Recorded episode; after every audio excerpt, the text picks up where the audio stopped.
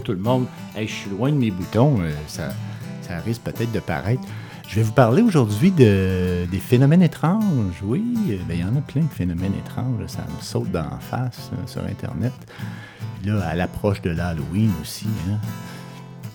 Une, euh, une petite nouvelle aussi sur le Disclosure Project, là, cette fameuse dénonciation des, des ovnis. Je vais vous parler aussi d'un spectacle lumineux en Norvège, à Esdalan. Ah, Vous avez entendu parler de ça, ces lumières-là? Aussi, je sais pas si vous avez vu sur Internet les fameuses statues de Pâques. Ils ont- Il y a quelque chose de particulier, les statues de Pâques. Et je vais vous parler aussi de Robin des Toits. Robin des Toits, vous connaissez ça? Robin des Toits? Peut-être pas. Euh, Il y en a des affaires étranges, là. Il y en a plein. C'est incroyable. Comme exemple, là. Le mystère des mammouths congelés. Ça en avant de moi, là. J'essaie de m'aligner avec ma guitare, là. Les mammouths étaient des animaux proches des éléphants, mais adaptés au froid. Oui, parce qu'officiellement, ils se seraient éteints à moins 12 000 ans, entre moins 12 000 ans puis moins 3 700 ans, en fonction de leur espèce. 39 mammouths préservés ont été trouvés, mais seulement 4 sont complets. Exemple, le mammouth laineux, qui a été retrouvé il y aurait 26 000 ans. La théorie officielle estime que les mammouths auraient disparu à cause d'un réchauffement climatique qui aurait affecté leur habitat. Depuis environ 10 000 ans, nous nous trouvons dans une phase interglaciaire assez chaude et humide. Ce réchauffement est considéré comme euh, rapide, car il serait effectué sur environ 100 000 ans. Non, sur 1000 ans, ne laissant pas la possibilité aux mammouths de s'adapter. Alors, Comment se fait-il qu'on ait trouvé des mammouths congelés? Car s'ils étaient retrouvés congelés, c'est que dans la zone où les mammouths vivaient, ils se nourrissaient de la température. Et la température est passée au-dessus de zéro pour le rester. Elle est là, suffisamment rapidement pour éviter que les corps ne se décomposent totalement. C'est bizarre, hein? Si le climat s'est réchauffé, et bizarre si les évolutions du climat se sont, sont aussi lentes qu'on le dit. Ouais, mais c'est ça. David Icke, lui, il y a, un- autre, il y a une autre théorie là-dessus, mais je ne rentrerai pas dans David Icke. Je, je- je vais plutôt vous parler d'un autre phénomène étrange, comme ça, là, on the go, là. La guitare est bizarre. Lincoln et Kennedy. Il y a des, corrélations intéressantes entre Lincoln et, Kennedy. Ce sont deux présidents américains, hein, on sait. Abraham Lincoln fut élu, au Congrès en 1846 et John F. Kennedy, lui, c'est en 1946. Abraham Lincoln, lui, fut élu président en 1860 et John F. Kennedy fut élu président en 1960. Bizarre, hein? Les épouses des deux présidents perdirent leurs enfants alors qu'ils vivaient à la Maison-Blanche, les deux. Les deux présidents ils furent tués un vendredi d'une balle dans la tête. La secrétaire de Lincoln s'appelait Kennedy et la secrétaire de Kennedy s'appelait Lincoln. Le nom le- de leur successeur s'appelant tous les deux Johnson. Non mais quand même. Andrew Johnson, qui succédait à Lincoln, il est né en 1808. Puis Lyndon Johnson, qui succédait à Kennedy, il est né en 1908. Il faut le faire. là.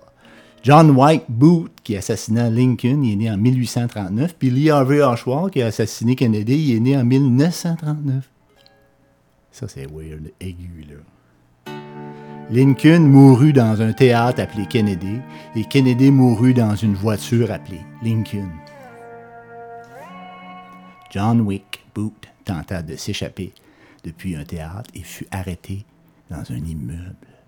Lee Harvey Oswald tenta de s'échapper depuis un immeuble. Il fut arrêté dans un théâtre. Ça, c'est vraiment weird. Booth et Oswald, j'achève, Booth et Oswald furent assassinés, furent assassinés avant leur procès. Une semaine avant d'être assassiné, Lincoln était en vacances à Monroe, dans le Maryland. Une semaine avant d'être assassiné, Kennedy était en vacances avec Marilyn Monroe. Reviens pas de. Je vous fais jouer une belle chanson de. Euh, c'est une chanson des Beatles qui s'appelle Come Together, que tout le monde connaît, mais celle-ci, jouée par. chantée par Joe Cocker euh, pendant. C'était une chanson du film Across the Universe, qui est un film magnifique. Vraiment, vraiment très intéressant comme film. Écoutez ça.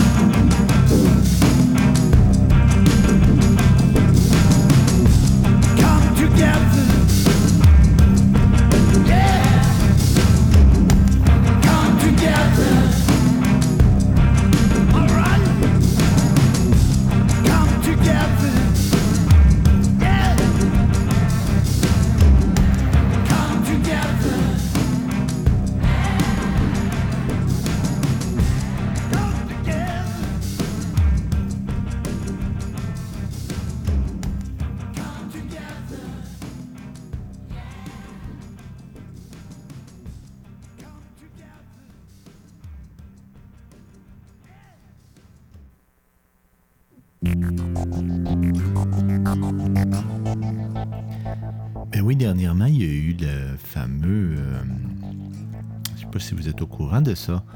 Le Citizen Hearing on Disclosure. En français, c'est l'audition des citoyens en matière de divulgation. On parle ici du dossier OVNI. Pour ceux que ça intéresse, euh, ça bouge énormément.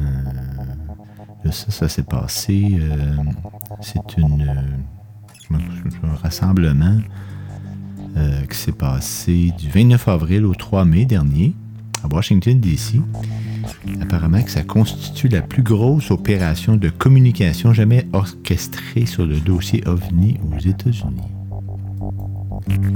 Il y en a un là-dedans qui euh, en tout cas, que j'avais pas entendu encore, cette euh, divulgation-là. Le colonel Richard French. Il dit, lui, sa profession, c'était... Il était UFO debunker. Lui, sa job, c'était euh, quand il y avait un, site où il y avait apparition de UFO, où il semblait l'avoir.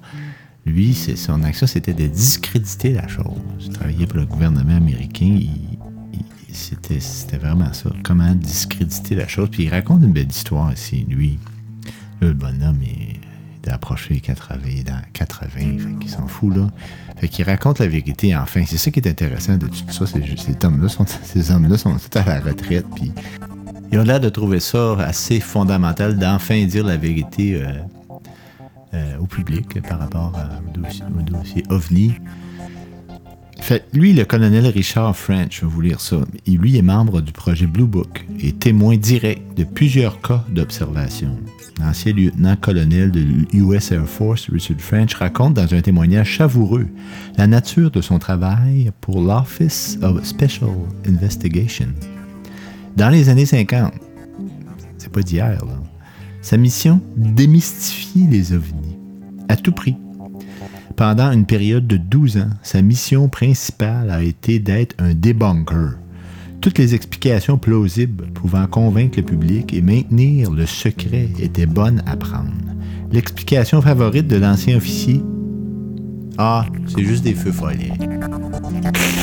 C'était ma ligne de conduite. Je ne faisais que mon mieux pour m'y tenir. L'ancien colonel de 83 ans se remémore ainsi avec malice un cas de, vague d'ovnis survenu en Floride et pour lequel il avait été dépêché. Pendant environ trois semaines, ils sont apparus presque chaque soir. On était assis avec nos cocktails à, la main et ils arrivaient. Ce que c'était? Des feux follets. Et l'ex-congressiste John Woolley d'ironiser Eh bien, apparemment, colonel, vous avez fait du bon boulot. Pour autant, l'ancien militaire le certifie aujourd'hui. Il a bien été l'observateur direct d'engins non identifiés, comme ce jour en 1952 à Saint-Jean-Terre-Neuve au Canada. C'est là que c'est intéressant. Dépêché sur place, alors qu'il stationnait en Allemagne, il voit à son arrivée, à son arrivée une centaine de personnes massées sur un quai. L'eau était très claire et à environ 50 pieds, ça c'est 15 mètres, en dessus de la surface, on pouvait voir deux ovnis stationnés. En dessous de l'eau, là. Fait que là, il y a 100 personnes sur le bord du quai. Bouche bée, ils regardent les ovnis, sont en dessous de l'eau, sont stationnés. Au début, les engins en forme de disque et un diamètre de 5 mètres environ semblaient immobiles. Soudain, raconte le militaire retraité, l'un d'eux s'est mis en mouvement. Remontant à la surface dans une gigantesque éclaboussure et à une allure qu'il estime être à 100 000 à l'heure, 160 km, h environ, avant d'accélérer jusqu'à 2000 000 à l'heure pour ensuite disparaître complètement. Hein? Près d'une heure et demie plus tard, l'engin en question est réapparu et ralentissant sa course et a pénétré les flots pour se replacer à côté de son jumeau. Ah, comme s'il revenait. Il semblait que des réparations étaient effectuées, effectuées sur celui resté en attente dans l'eau. 15 à 20 minutes plus tard, les deux ovnis sont remontés ensemble et ont accéléré, puis ils ont disparu comme l'engin précédemment échappé. Interrogé par le Huffington Post sur cet incident, le colonel Richard French apporta quelques détails supplémentaires dans un article paru le 13 mai dernier. En plus des deux vaisseaux décrits dans son témoignage, French fait l'état de deux êtres d'environ trois pieds, au teint gris clair, élancés, au long bras et possédant deux ou trois doigts. Affairés sur le plan affairés sur le flanc inférieur d'un des deux engins, le haut de leur crâne était beaucoup plus volumineux que la ligne inférieure de leur mâchoire. Leurs yeux étaient incurvés et l'on ne pouvait y distinguer de pupilles. Ah, ça, ça veut dire que c'est comme des trous noirs? Pas besoin de dire que le rapport qui suivit fut fictif, et comme tous les autres, précise l'ancien officier. Je n'ai pas vraiment dit qu'il y avait des ovnis. J'ai dit qu'il y avait quelque chose qu'on ne connaissait pas. Un genre de véhicule étranger, non identifiable. Pour faire simple, j'ai étouffé l'affaire une fois encore. Tu veux être gentil pour ton cerveau? Alors, allume ton troisième œil. Ton troisième œil verra les phénomènes étranges qui se passent sur cette planète. Et ce n'est pas à la une des journaux, ni à 6 heures au téléjournal. Les gens ont peur de la vérité. Ils tremblent dans leurs pantalons. Mais toi, je sais que tu peux être aux aguets et informer tes camarades. Exemple, tu prends une marche le soir et tu vois une lumière dans le ciel. Ne prends pas les jambes à ton cou, observe le phénomène. Parle-en autour de toi.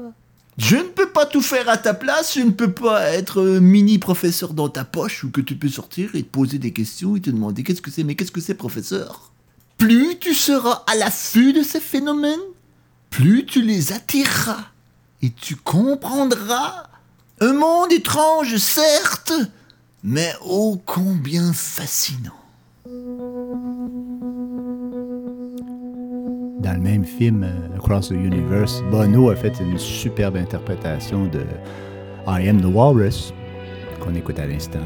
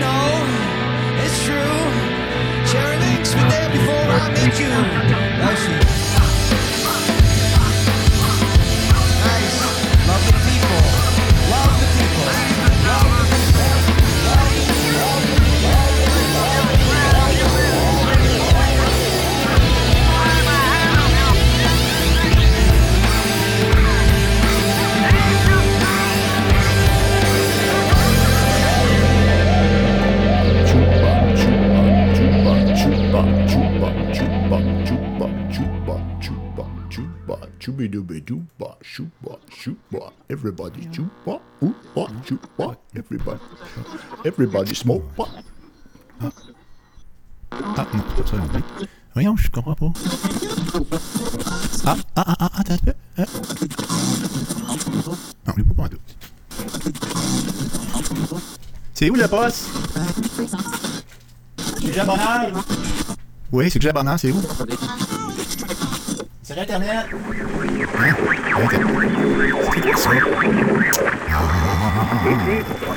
Voici le sixième bulletin d'information de la BBC. La BBC, Oui, c'est nous quelques messages personnels. La fortune vient en dormant. Mais oui, Heureux effectivement. communiste a fait un long voyage. Heureux des creux. De Marie-Thérèse à Marie-Louise. Un ami viendra information close to you. You could never force it in your life. This decision to break it. Without hope, you cannot start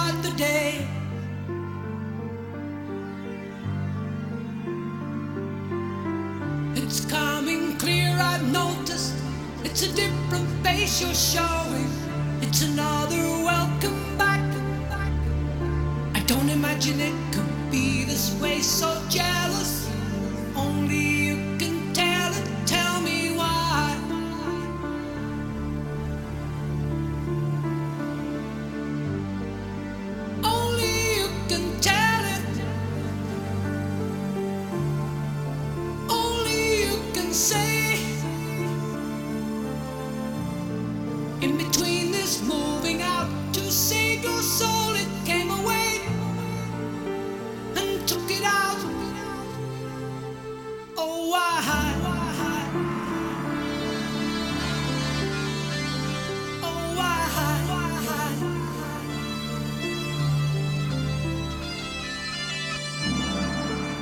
Without Hope, You Cannot Start the Day, une belle chanson de Yes, euh, euh, de la formation, de l'album, pardon, euh, Union.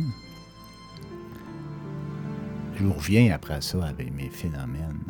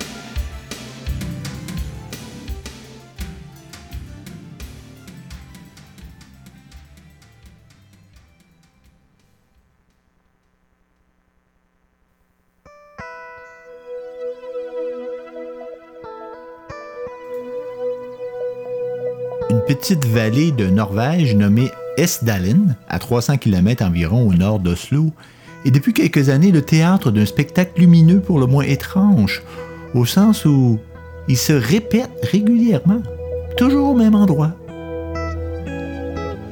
Alors, ayons pris ça au sérieux, c'est donc un phénomène idéal hein, pour les chercheurs en quête de preuves. Nos chercheurs en question sont des universitaires norvégiens, rejoints ensuite par une équipe italienne puis française. Malgré de rudes conditions climatiques en hiver, les instruments de mesure et tout un matériel de détection pour capturer en tout genre ont été déployés. On parle de paradoxe. Les résultats officiels mais non définitifs de ces investigations scientifiques, nous, nous serions en présence d'un phénomène énergétique de plasma froid ou de bulles ioniques ou autre modification du champ électromagnétique en plein cœur d'une vallée qui, de par sa, configuration géologique, constituerait une véritable pile électrique naturelle. Un point d'ovni, donc, à Estdalen. Soit. Mais alors pourquoi en pointant un rayon laser sur l'un de ces phénomènes, celui-ci se comporte-t-il d'une manière différente? Pourquoi l'analyse de son spectre révèle-t-il la signature de quelque chose de tout à fait matériel? Pourquoi un écho de radar au même endroit, à la même heure? À moins de pointer du doigt des expériences du programme HARP sur l'ionosphère, pourquoi ne s'agirait-il pas d'effets provoqués par l'utilisation de forces issues de magnéto-hydrodynamique? Bon, ok, juste parce que vous êtes fin avec moi, je vais vous le dire c'est quoi? Le magnéto-hydrodynamique, c'est une discipline scientifique qui décrit le comportement d'un fluide conducteur du courant électrique, liquide ou gaz ionisé. Voyez-vous? Ce ne serait alors pas vers les lumières dessalines qu'il faudrait se tourner, mais vers leurs origines, des ovnis cette fois. C'est vraiment beau. hein. J'ai une image ici, euh, dans la petite vallée de Norvège, de ce phénomène lumineux-là. C'est beau. Ça me fait penser à euh, quand on, essaie de faire un effet d'optique là, euh, avec l'appareil photo. Tu mets ton appareil bien lent, puis là, tu prends des feux de bengale, puis tu bouges, ça fait ta photo, c'est comme tout est au ralenti, puis tu vois comme dans le temps le mouvement de la, de la lumière. Ça ressemble un peu à ça. Imaginez, ça fait depuis 1981 qu'il qu'il apparaît là-bas des phénomènes lumineux. C'est typique du phénomène ovni classique. Des formes lumineuses isolées ou en groupe de couleurs variables, donnant parfois l'impression d'une surface métallique, souvent puissante, immobile ou se déplaçant de façon erratique. Erratique, ça se dit en français ça? Erratique. Et parfois animée d'accélérations fulgurantes. Leur taille varie habituellement de 1 à 10 mètres de diamètre et la durée d'apparition s'étale d'une fraction de seconde à plus d'une heure. Voyons donc. Les formes sont souvent observées en dessous du sommet des montagnes qui bordent la vallée ou à proximité du sol. Ils peuvent être ou non détectés au radar. Qu'elles soient visibles à l'œil nu ou uniquement à l'aide d'un système de vision nocturne sensible au rayonnement infrarouge. Mais, contrairement au phénomène ovni classique, et c'est tout l'intérêt de ces fameuses lumières dessalines, la récurrence des apparitions permet ici à la science officielle de s'attaquer au problème sérieusement à l'aide d'appareils de mesure et non plus à travers des témoignages humains qu'elle a toujours recueillis, accueillis avec réserve. L'équipe scientifique qui étudie ces phénomènes lumineux sur le terrain est aujourd'hui conduite par l'astrophysicien italien Massimo Teodarani dans le cadre du projet ESADEN. Fait qu'ils peuvent plus se cacher derrière le- les possibles faux témoignages des citoyens qui ont vu le phénomène. Le phénomène se passe tout le temps. Alors, vous pouvez y aller si vous voulez en Norvège ou simplement aller sur le site web euh, à www.sdalen.org. Euh, il y a toutes les informations sur ce phénomène hein, étrange. Hein. Esdalen, c'est H-E-S-S-D-A-L-E-N.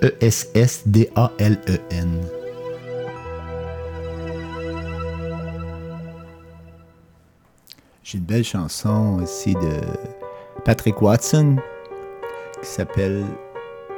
C'est ça, Gilman? Gilman? Ah, c'est beau.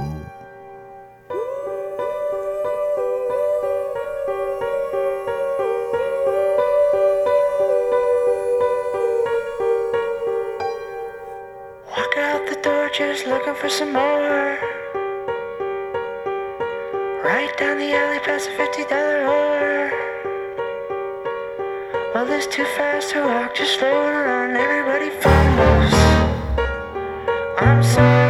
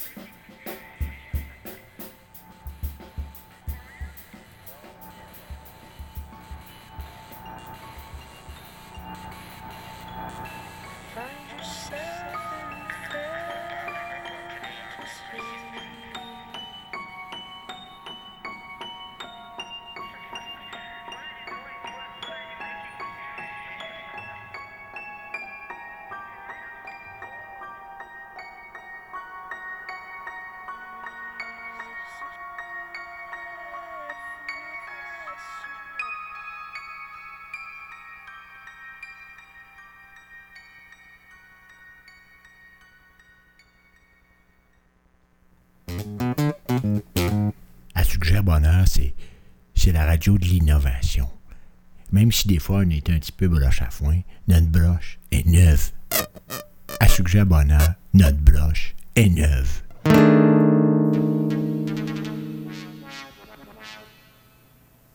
Ah, ça, c'est une, une belle chanson de Gentle Giant qui s'appelle Isn't It Quiet? Isn't It Quiet and Cold?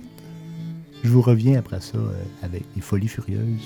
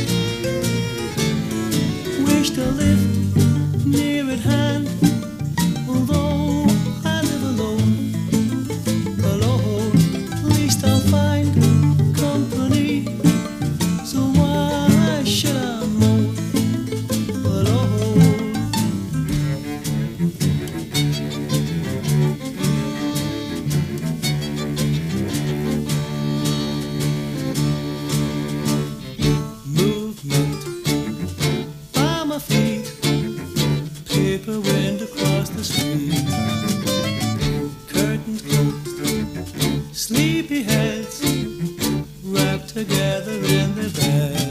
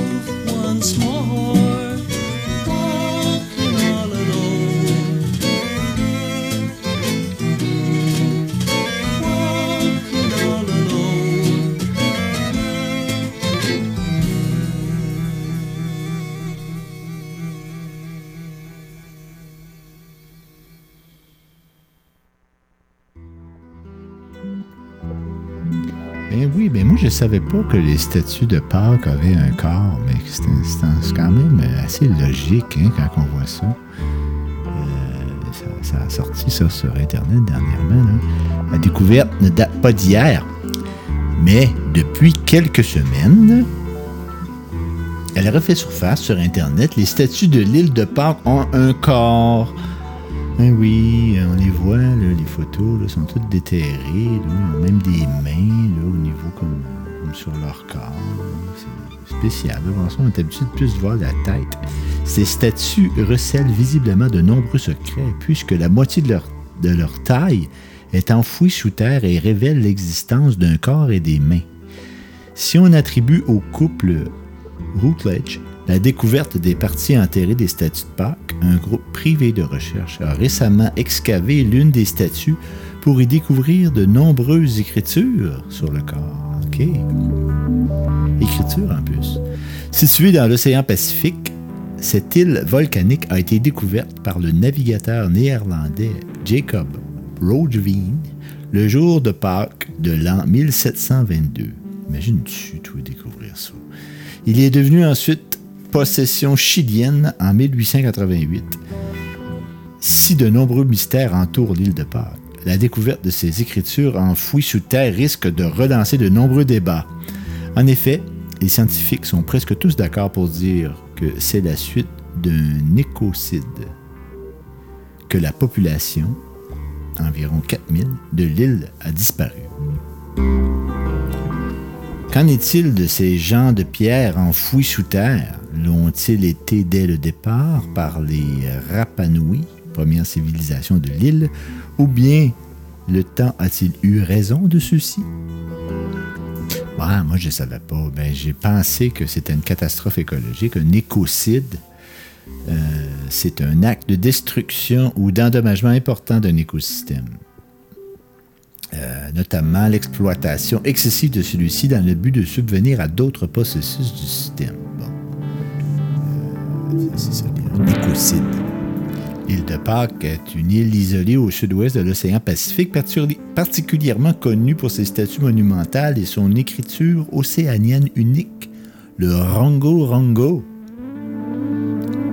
Vous écrivez-vous ça, vous, du Rongo Rongo? Parlez-vous le Rongo Rongo? Tu parles le Rongo Rongo, toi? L'île se trouve à 3680 km des côtes chiliennes et à 4050 km de Tahiti. C'est friggin' far from here, hein?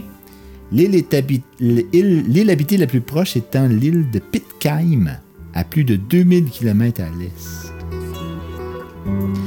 Il y a une thèse ici, ici, qui, est, qui est récente, mais qui n'est pas admise par la communauté scientifique. Apparemment, jadis défendue par Thor Heyerdahl et plus récemment argumentée par M. Dode, la particularité de la culture des Pasquanes vis-à-vis du reste de la Polynésie s'expliquerait par son contact avec une autre culture, celle des Incas. Et selon cet auteur, la thèse d'une influence sud-américaine sur l'île de Pâques aurait été rejetée à tort sur la base de préjugés concernant la capacité de navigation des Sud-Américains. La tradition orale mentionne la présence de deux populations distinctes sur l'île, les courtes oreilles et les longues oreilles. Le premier groupe serait d'origine polynésienne et le second serait d'origine inca. Cette présence incaïque résulterait du passage de l'Inca Tupac Yupanqui vers 1465 au cours d'une expédition maritime à des fins expansionnistes. La tradition orale mentionne aussi que les compétences des longues oreilles pour le travail de la pierre. Si l'influence inca est vraiment perceptible dans les vestiges des grands travaux de pierre, alors Hanhu Vinapu, correspondant au, au mode de construction d'une chulpa des plateaux de Andin, ainsi que certains éléments statuaires de bois, les statuettes Moko représentent le gui, le cuit, C-U-Y, un animal typiquement andin. Les Andes. En revanche, elle ne se discerne plus dans la population elle-même. Les Incas arrivés sans femmes se seraient intégrés au groupe polynésien, ce qui aurait fait disparaître leur langue et une grande partie de leurs caractéristiques génétiques. D'après la tradition orale, les longues oreilles auraient été, de plus, exterminées par les courtes oreilles. Cette deuxième colonisation aurait été consultée d'hommes plus trapus, ce qui est aussi propre des Andins qui, ont la cage thoracique très développée. Euh, c'est ça, hein. C'est-tu un casque? Les statues, il y en a qui ont. Je regarde s'il y en a qui ont des grandes oreilles, puis s'il y en a qui ont des petites oreilles. Si c'est ça, ben c'est, c'est, c'est- ça de la, ça l'allure. Il y en a une qui des grandes oreilles. L'autre aussi. Ils ont toutes l'air d'avoir des grandes oreilles. Il faudrait toutes les voir pour être certain. Ça, ça, ça appuierait la thèse des grandes oreilles des petites oreilles.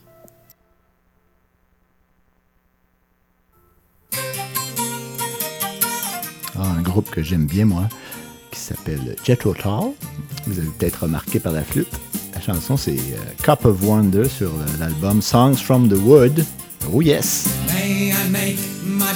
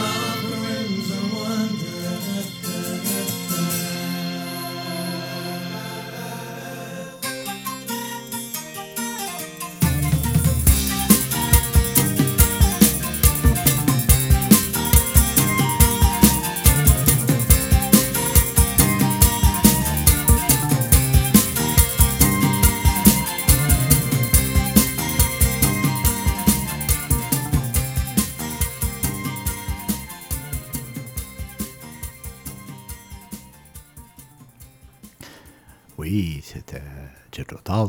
Je vous, euh, je vous envoie une chanson de Harry Manx avant de continuer. Euh, la chanson, ça s'appelle euh, Further, Further Shore de Harry Manx.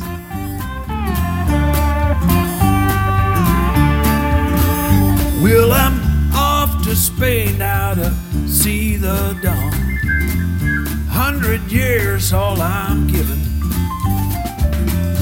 begging you, won't you tell me please? Yeah, is life simply for living?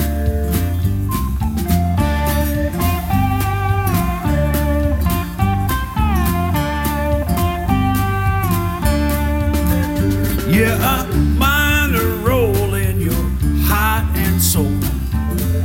I loved you ever. Seven steps, yeah, now eight long falls with my cold moon gone away. Blinded by a thought, my love, you know I, if I ask for nothing more than a piece of the world in which you live, you could be my further shore. You could be my further shore.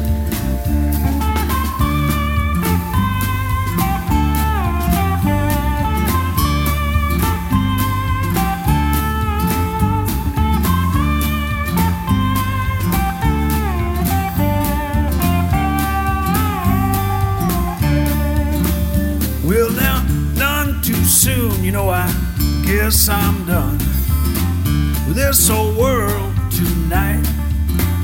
Like a tattered dog, yeah, now, oh my lord, I'll be turning my bed till light.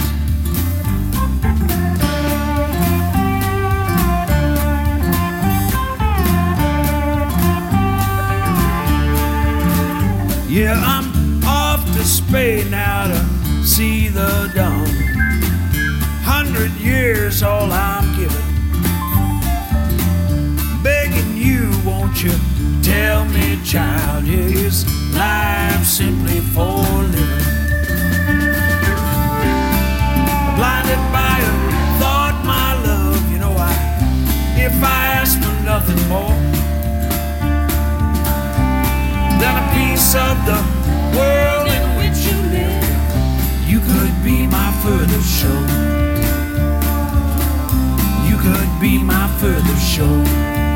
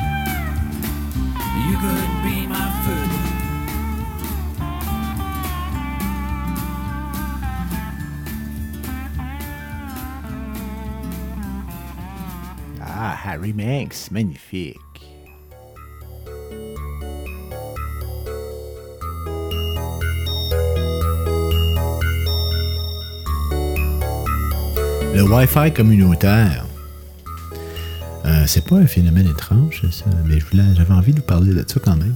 En France, on comptait en 2012 près de 20 millions de foyers équipés de connexion ADSL, laquelle permet de surfer sans fil chez soi, mais représente aussi autant de boîtes box que l'on veut vous faire partager. SFR a été le premier à proposer en juillet 2007 un réseau communautaire Wi-Fi pour ses clients. En mai 2009, Free a créé un produit identique, puis Orange et Bouygues, Télécom ont suivi. Un principe de Wi-Fi partagé consiste à créer un second réseau Wi-Fi public pour chaque boîte. Des limites sont parfois imposées afin de ne pas perturber le réseau de l'abonné. Chez Orange, par exemple, un, mé- 1 mégabit par seconde maximum est autorisé en téléchargement pour là où les personnes connectées sur le Wi-Fi partagé. 5% seulement du débit montant upload est alloué aux visiteurs et au, maximum et au maximum 5 utilisateurs peuvent se connecter. Quel impact que ça a? L'association Robin des Toits souligne que cela implique qu'en plus du Wi-Fi maison quand il est activé, Les boîtes émettent un signal destiné à une zone beaucoup plus large que pour d'autres abonnés, pour que d'autres abonnés puissent se connecter.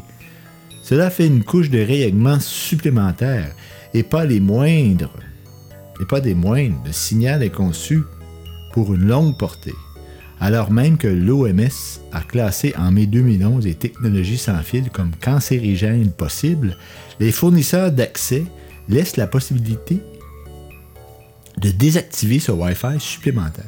Mais il est possible, précise Robin Détois, que ce signal émette, même si le Wi-Fi maison est désactivé, ce qui est fort recommandé, car l'activation peut se faire à distance.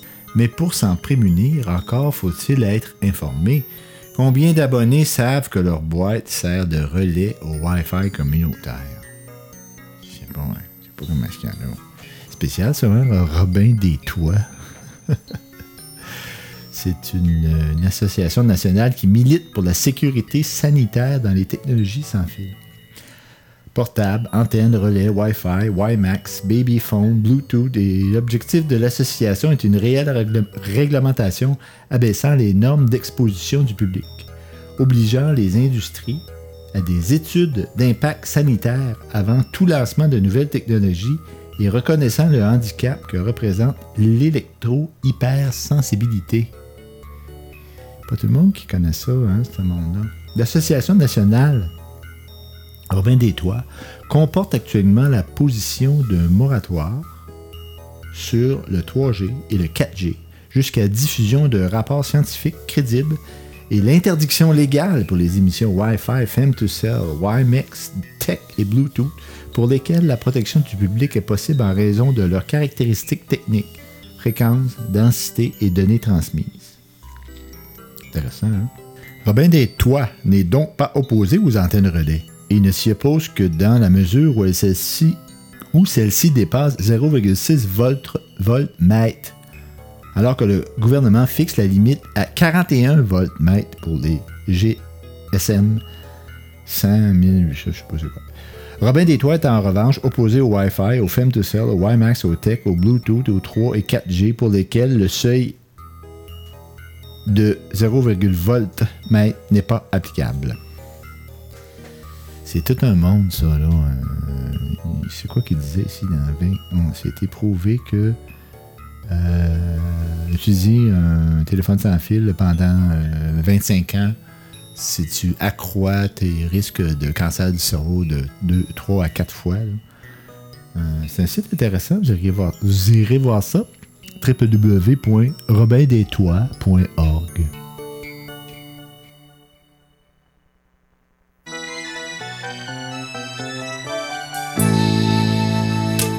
J'aime trop ça. Je vous envoie encore un Hunting Girl de Jethro Tull. Et puis, euh, on continue ça, là. Moi, je suis très beau bout de ça.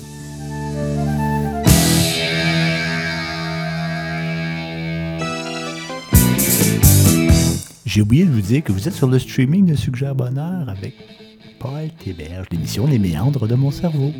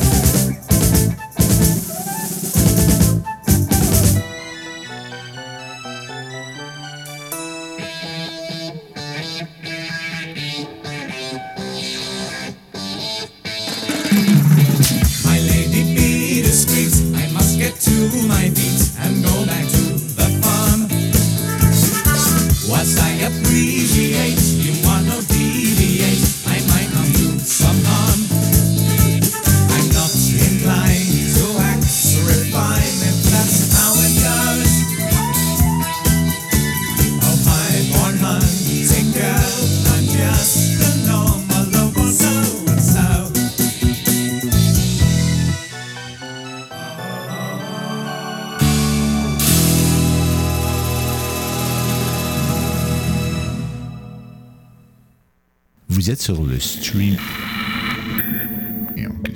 Sur le stream. Vous êtes sur le streaming euh, de, de sujet. Vous êtes sur le streaming de Suggère. Vous êtes sur le streaming de Suggère Avec Paul. Ah. les méandres de mon cerveau. Sujet banal. Sid Barrett, un oublié de Pink Floyd, qui nous interprète Octopus.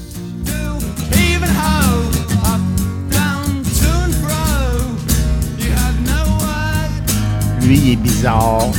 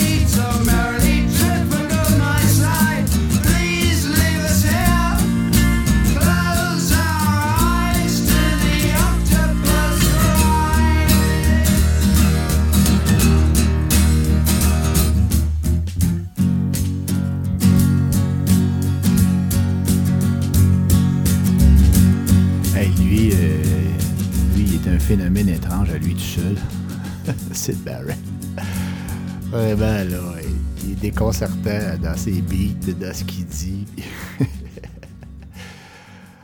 euh, un peu plus euh, standard. Un peu plus standard.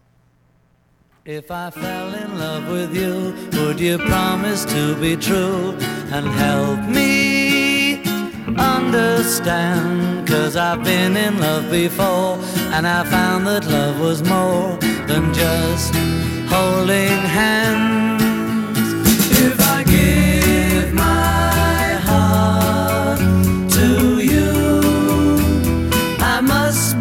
sure from the very start that you would love me.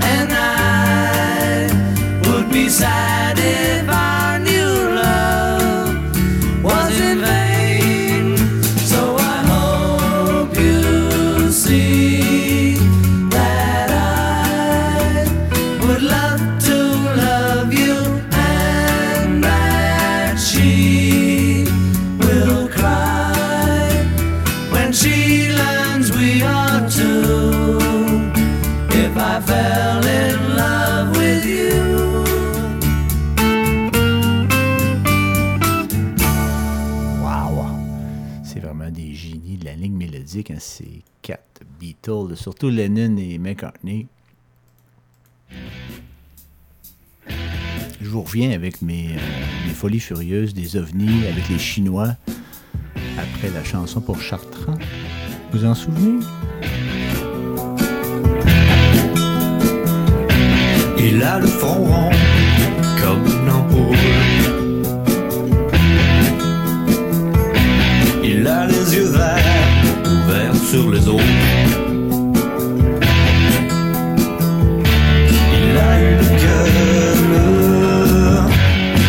Schaft dran.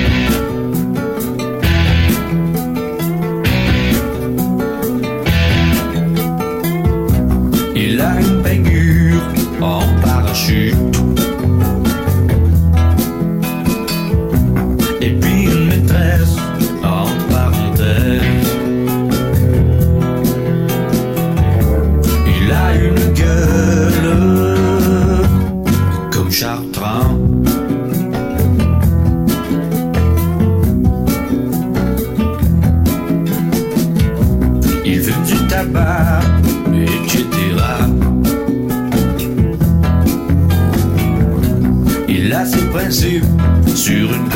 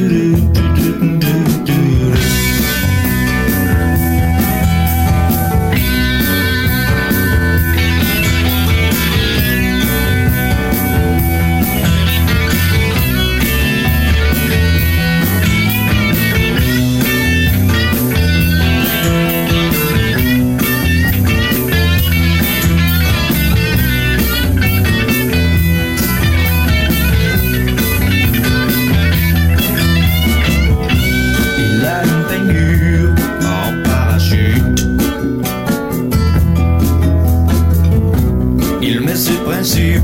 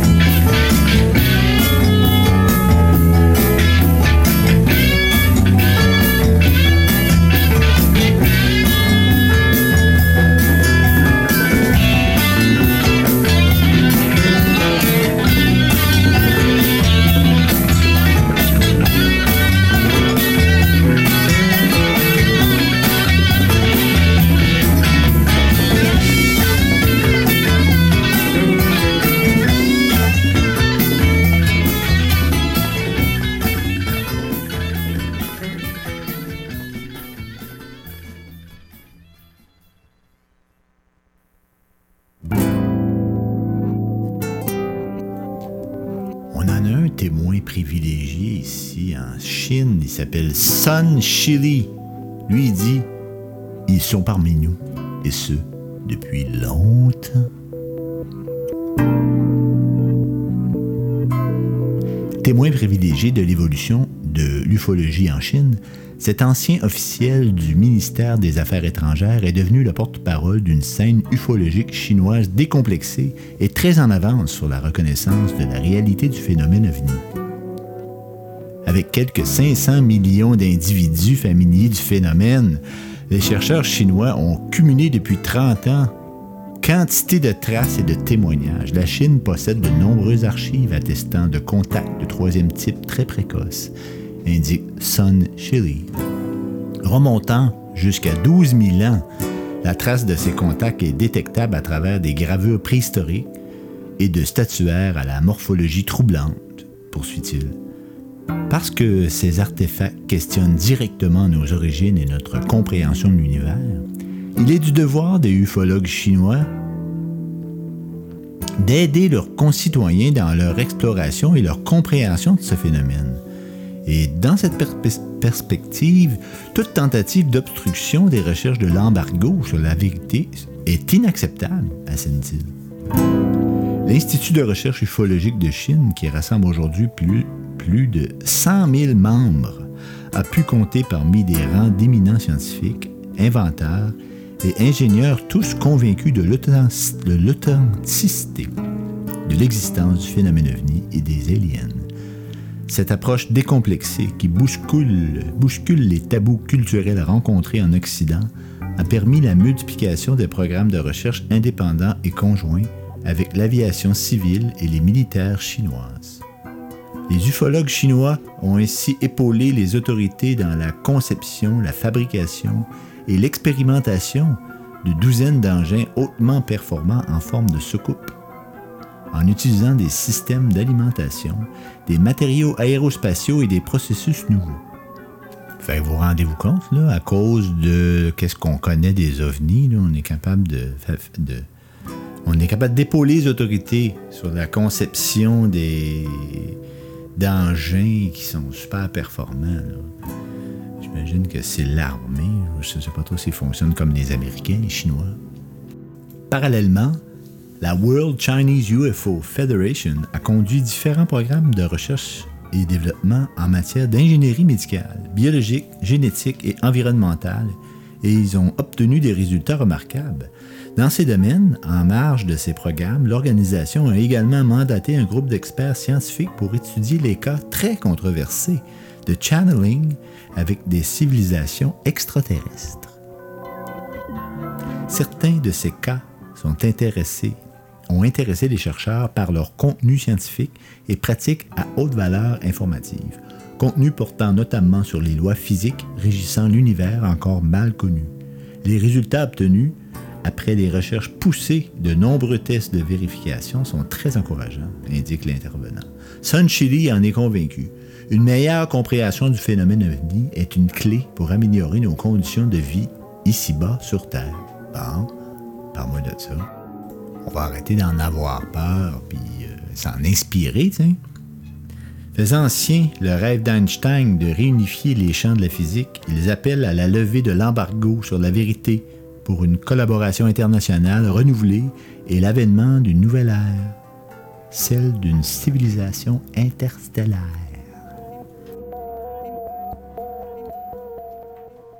Je vous envoie une, belle ambiance, une chanson de Yes, encore sur, euh, qui vient encore de l'album euh, Union. La chanson s'appelle Encore What, qui est un temple. euh, C'est passé des phénomènes. Là. Va rechercher ça. Encore.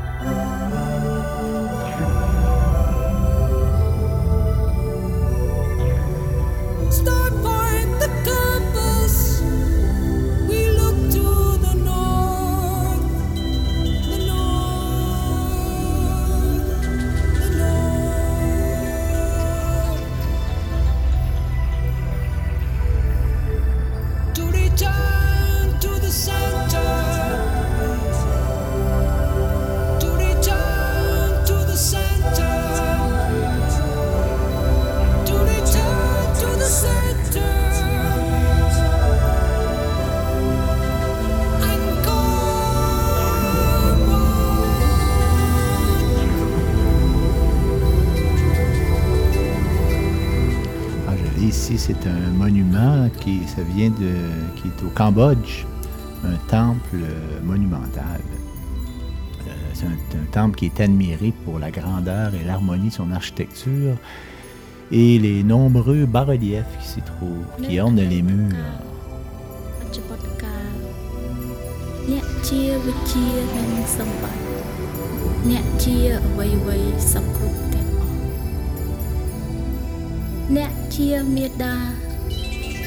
ជាវិជានិងសម្បត្តិអ្នកជាអ្វីអ្វីៗសពគ្រប់ទាំងអស់អ្នកជាមេដាអ្នកជាបៃតាអ្នកជាមិត្តនិងគូកននាំយើងពីមរណៈទៅអមតភាពហើយនឹងសំដែងនៅការជាក់ស្ដែង ការពារយើងខ្ញុំនឹងវត្តមានដ៏ស័ក្តិសិទ្ធិនៅអតីតកាល បច្ចុប្បន្នកាលនិងអនាគតកាល អ្នកជាវិជានិងសម្បត្តិអ្នកជាអ្វីអ្វីៗសពគ្រប់ទាំងអស់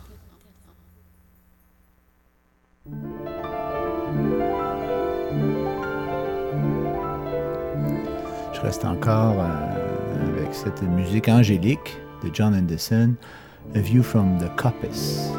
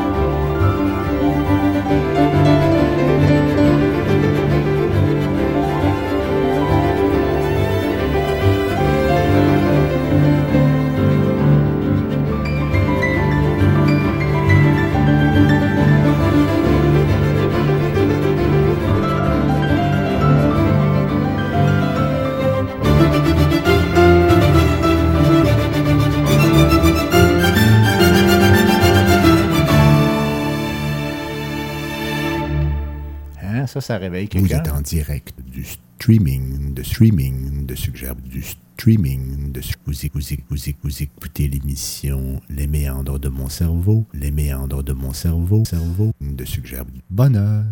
Avec votre humble serviteur, Paul, Paul, Paul, Lord, Lord, Lord Héberge. Je rêve.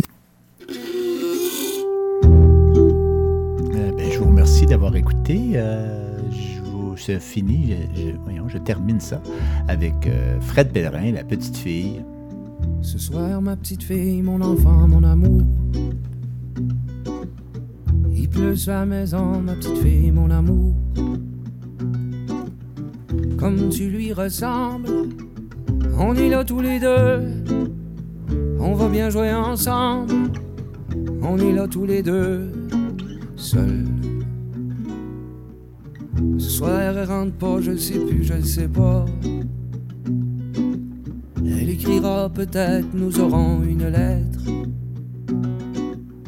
Il pleut sur le jardin, je veux faire du feu. Je n'ai pas de chagrin, on est là tous les deux, seuls. Attends, je sais des histoires. Il était une fois, dans ma mémoire, je crois. Ne pleure pas, attends. Je sais des histoires, mais il fait un peu froid ce soir. L'histoire de gens qui s'aiment, l'histoire de gens qui s'aiment. Tu vas voir, ne pas, ne me laisse pas.